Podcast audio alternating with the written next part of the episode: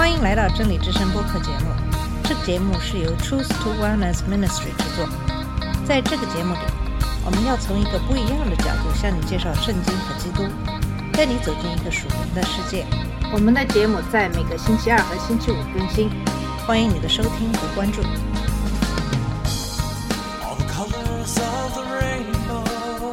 你好，我是马军。上期节目开始给大家分享是如何解决在婚姻中的一些愚昧的问题。在我们现在的社会，传统的家庭观念受到了挑战，单亲家庭变得越来越多，同性恋家庭也在许多国家地区被接受。所有这些其实都不是神所设计的。作为基督徒，我们并不需要受到外界的影响。金钱的人可以抵制这样的风气，但是在我们这个社会中，很多人还是把罪恶和自私的习惯带入婚姻中来，使他们亲手毁掉自己的家庭。这包括那些自称是基督徒的人。箴言十四章一节说：“聪明的妇人建造她的家，愚拙的却亲手拆毁它。”同样的原则也适用于男人。聪明的人会建造自己的家，而愚昧的人则会拆毁它。当然，没有人愿意毁坏自己家园。每个人都希望有一个真正的充满爱的家庭。在这样的婚姻中，丈夫和妻子是真正的好朋友，可以向对方袒露自己的灵魂，并被接受，但在需要时也能够得到爱的纠正。如果你想拥有这样的家庭，你必须听从智慧的召唤，走在他的路上。这就是为什么我们要学习箴言。这本书充满了实用的智慧的言语，可以帮你成功的生活。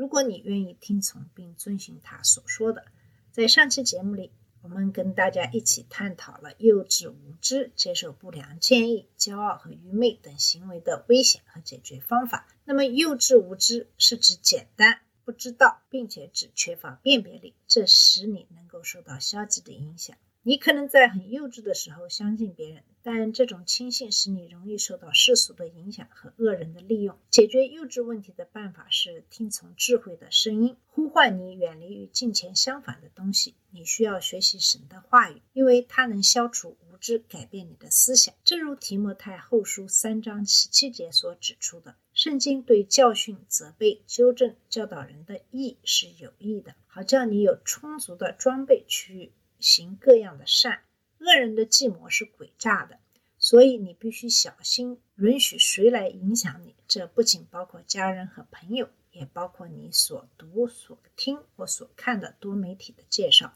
如果所谓专家的建议不是金钱的，那就是愚昧的。而且别忘了，无论你是否愿意承认，你都会受到这种娱乐的选择的影响。解决不良建议的方法是发展。并只与那些敬虔和有智慧的人保持密切和亲密的友谊，正如箴言十三章二十节所解释的：“与智慧人同行的必有智慧，与愚昧人为伴的必受损害。”注意，这句箴言用的是复数，即人。计划的成功和胜利是通过许多人的建议获得的。学习神的话语，这样你就会对你应该与谁做朋友以及所给的建议有一个清晰的认识。骄傲是所有愚昧的核心，因为它使人看不到真理，并使他们在最终固执。箴言三章七节中找到了解决骄傲的方法：不要在自己的眼中有智慧，要敬畏耶和华，远离罪恶。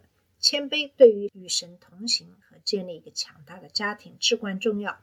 谦卑的人才能够正确的敬畏主，寻求了解他的旨意，在纯洁中行走。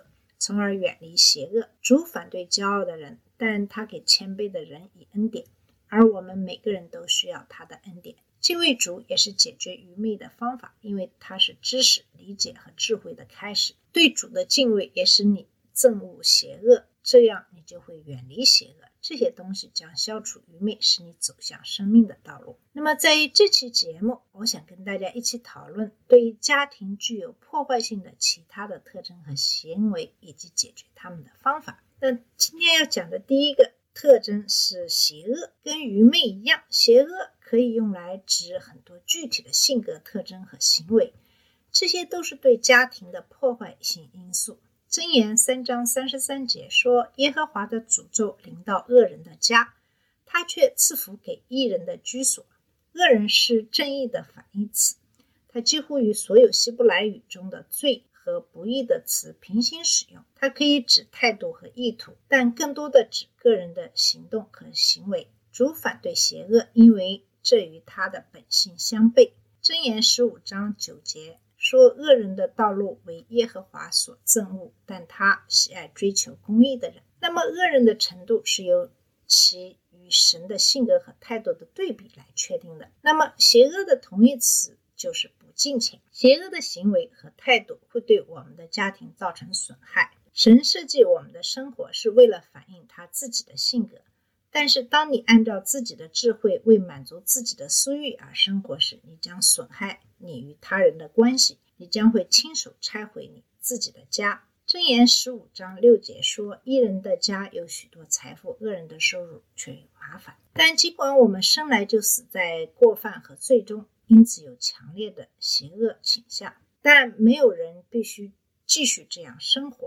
神听从并回应那些悔改和忏悔的方式寻求他的人的祷告，这就是耶稣基督赐给我们的希望，因为他在古鲁地的牺牲赎罪中为我们的罪付出了代价。我们的罪可以得到赦免，因为他战胜了死亡，罪的惩罚可以被消除，我们可以得到永生，因为耶稣已经升到天父的右边，在那里为我们代祷，并派圣灵居住在我们身上。我们可以成为新造的人，在圣洁和公义中被改变成他的形象。基督徒不再是邪恶的，因为所有这些事情在他身上都是真的。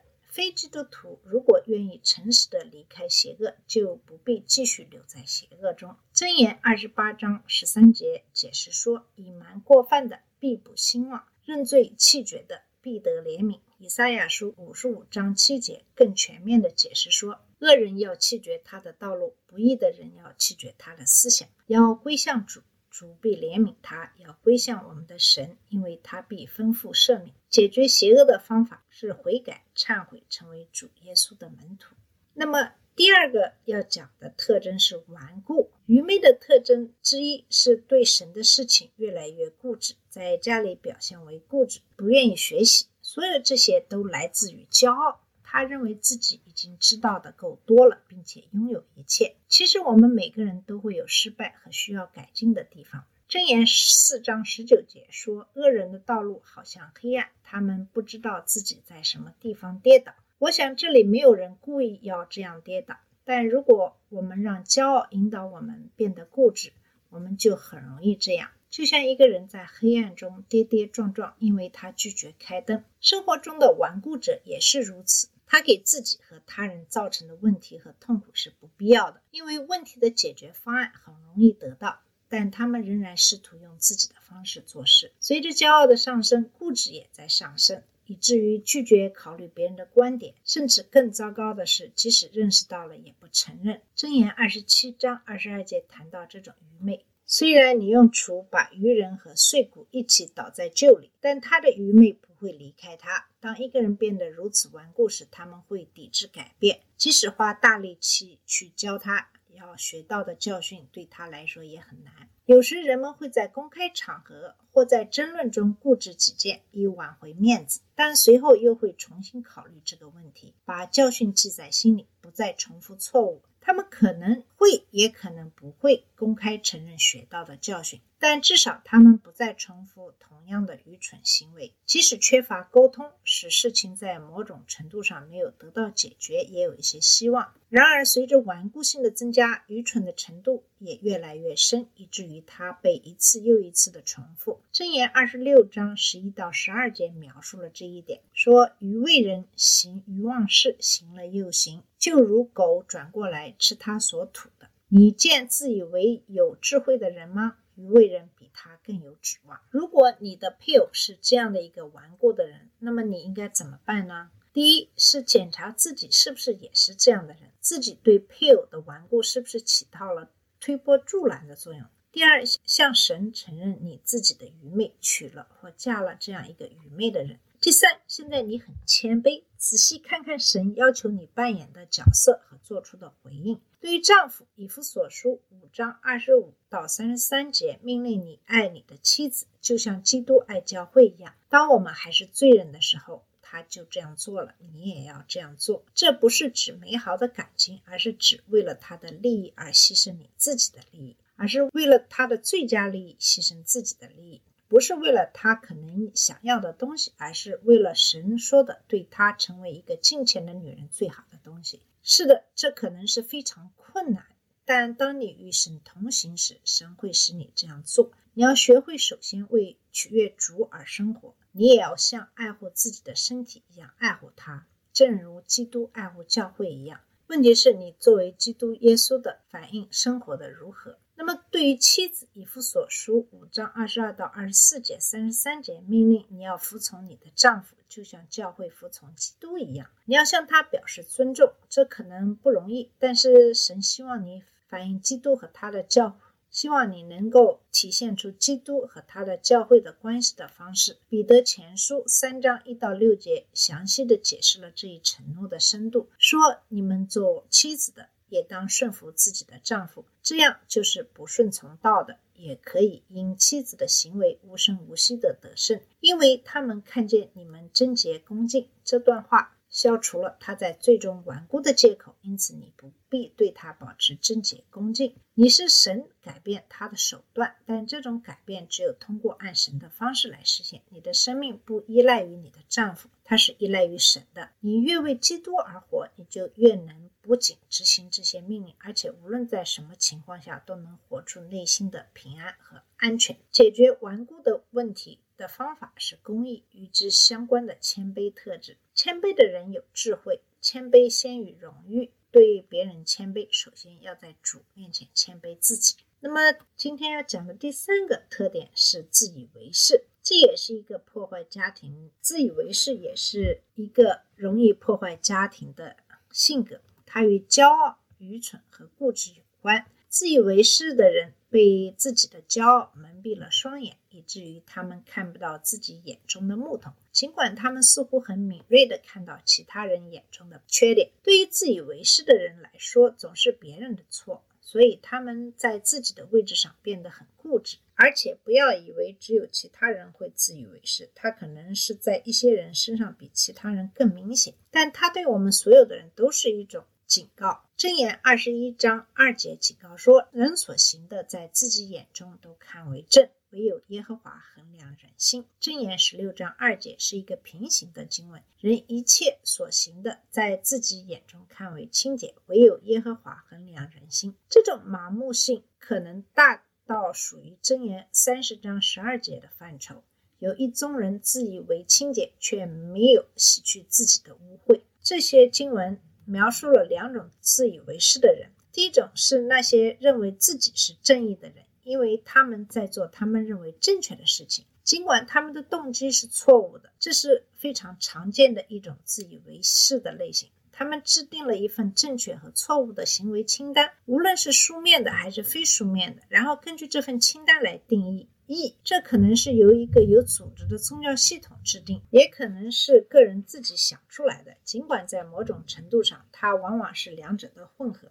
宗教组织的清单由个人根据他的个人想法和愿望进行调整，公益就建立在遵守被禁止的行为清单的能力上，而不是神的命令，包括动机。耶稣在马太福音的第五到七章的登山宝训中。揭露了文士和法律赛人自以为是的律法主义，他们把神的命令扭曲成他们认为自己可以做到的事情。耶稣揭露了他们的虚伪，警告说：“你们的义若不超过文士和法律赛人的义，就不能进入天国。”神看的是动机，而不仅仅是行为；神判断的是仇恨，而不仅仅是谋杀。通奸是在身体发生之前在心里犯下的。不义的离婚只会增加通奸的行为。誓言是个人诚信的问题，复仇是不需要的。但温柔和怜悯是敬虔的标志。爱要延伸到敌人以及你喜欢的邻居。施舍、祷告和进食是不需要公开展示的，因为这是你和神之间的事情。法利赛人的自以为是，在今天仍然存在，它破坏人际关系。因为他以这种个人的是非清单来判断一切。只要在他们自己的心中采取了正确的行动，那么固执就有道理。对于罪恶行为的反对被断然拒绝，因为他们的个人清单没有把这种罪归类。这种关系是根据清单来评估的，而不是根据友谊的亲密程度、亲密关系的深度或履行神的实际命令的成功程度。那么，第二种类型的自义者是那些相信他们有正确动机的人。因此，他们的行为即使实际上是错误的，也可以得到原谅。这种类型的自义，在受自由主义政治和宗教哲学影响的人中更为常见。良好的意图和努力是采取任何行动的充分理由，而不管后果如何。它甚至被用来作为违反命令、指示或共同协议的理由。这种人认为自己是纯洁的，尽管他们实际上是不洁的。这在两个方面对家庭会有伤害。首先是行为的直接的、非故意的，但是负面的后果；第二是它阻碍了纠正和悔改，使人重复同样的愚蠢行为。正业二十六章十八到十九节就是这方面的一个例子。人欺凌邻舍，却说：“我岂不是戏耍吗？”他就像疯狂的人抛掷火把、利剑。与杀人的兵器。这句经文用一个极端的例子来说明一个实际的玩笑，最后是非常危险的。开玩笑的人自以为是的为自己辩护，说他的动机是为了好玩。在他看来，实际的危险和伤害是可以原谅的，因为他的目的只是为了带来一些欢笑。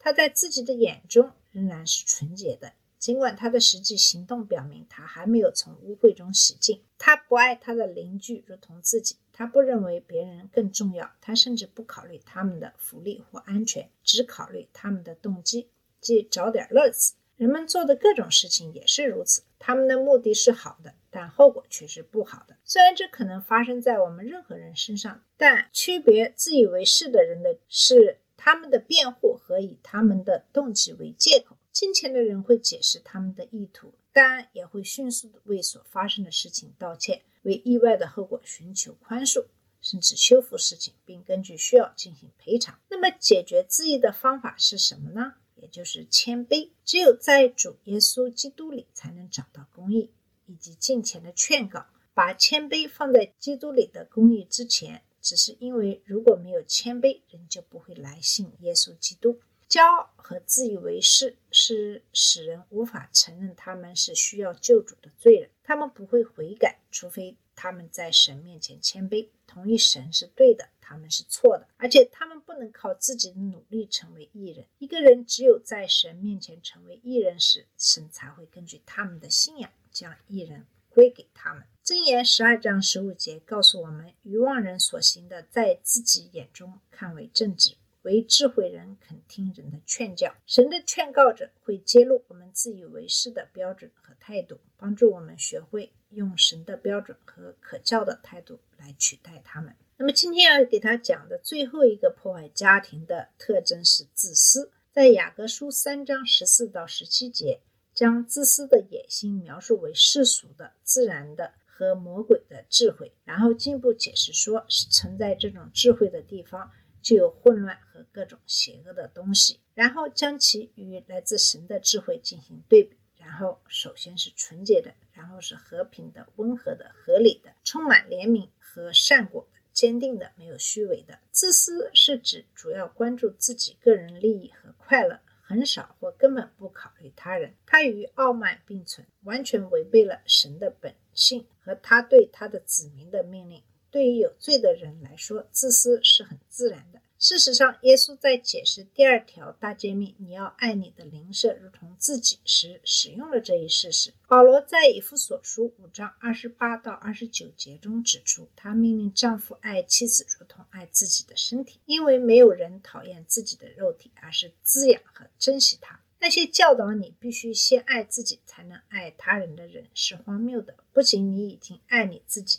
人的基本问题之一是，他是自私的，太爱自己了。自私破坏了家庭的核心，因为它破坏了家庭的团结，使每个成员都在与他人竞争。神对婚姻的设计是，它是一种关系，在这种关系中，你要学会爱、无私，为配偶的最佳利益牺牲奉献。当婚姻成为一种双方都想从对方那里得到的关系时，它将退化为一种竞争性的伙伴关系。只要双方仍然认为他们的利益大于代价，这种关系就会持续下去。由于自私的人重视得到他们想要的东西，而不是与对方的关系，他们可以迅速退化成一个要求、唠叨、挑剔、操纵和行动不公的人。这种态度会退化为脾气暴躁、争执、苛刻、愤怒，甚至仇恨。如果他们仍然不能得到他们想要的东西，就会变得忽视和冷漠。《哥利比书》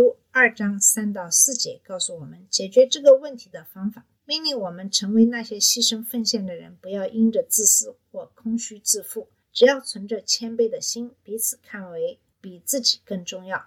不要只顾自己的私利，也要顾别人的利益。这段话接着以耶稣的态度作为我们要学习的榜样。如果他把天堂的荣耀放在一边，成为一个人在十字架上代替我们受死，那么我们当然可以学习无私、牺牲自己、互相奉献，特别是奉献给我们的配偶。无论如何，我们应该爱他们。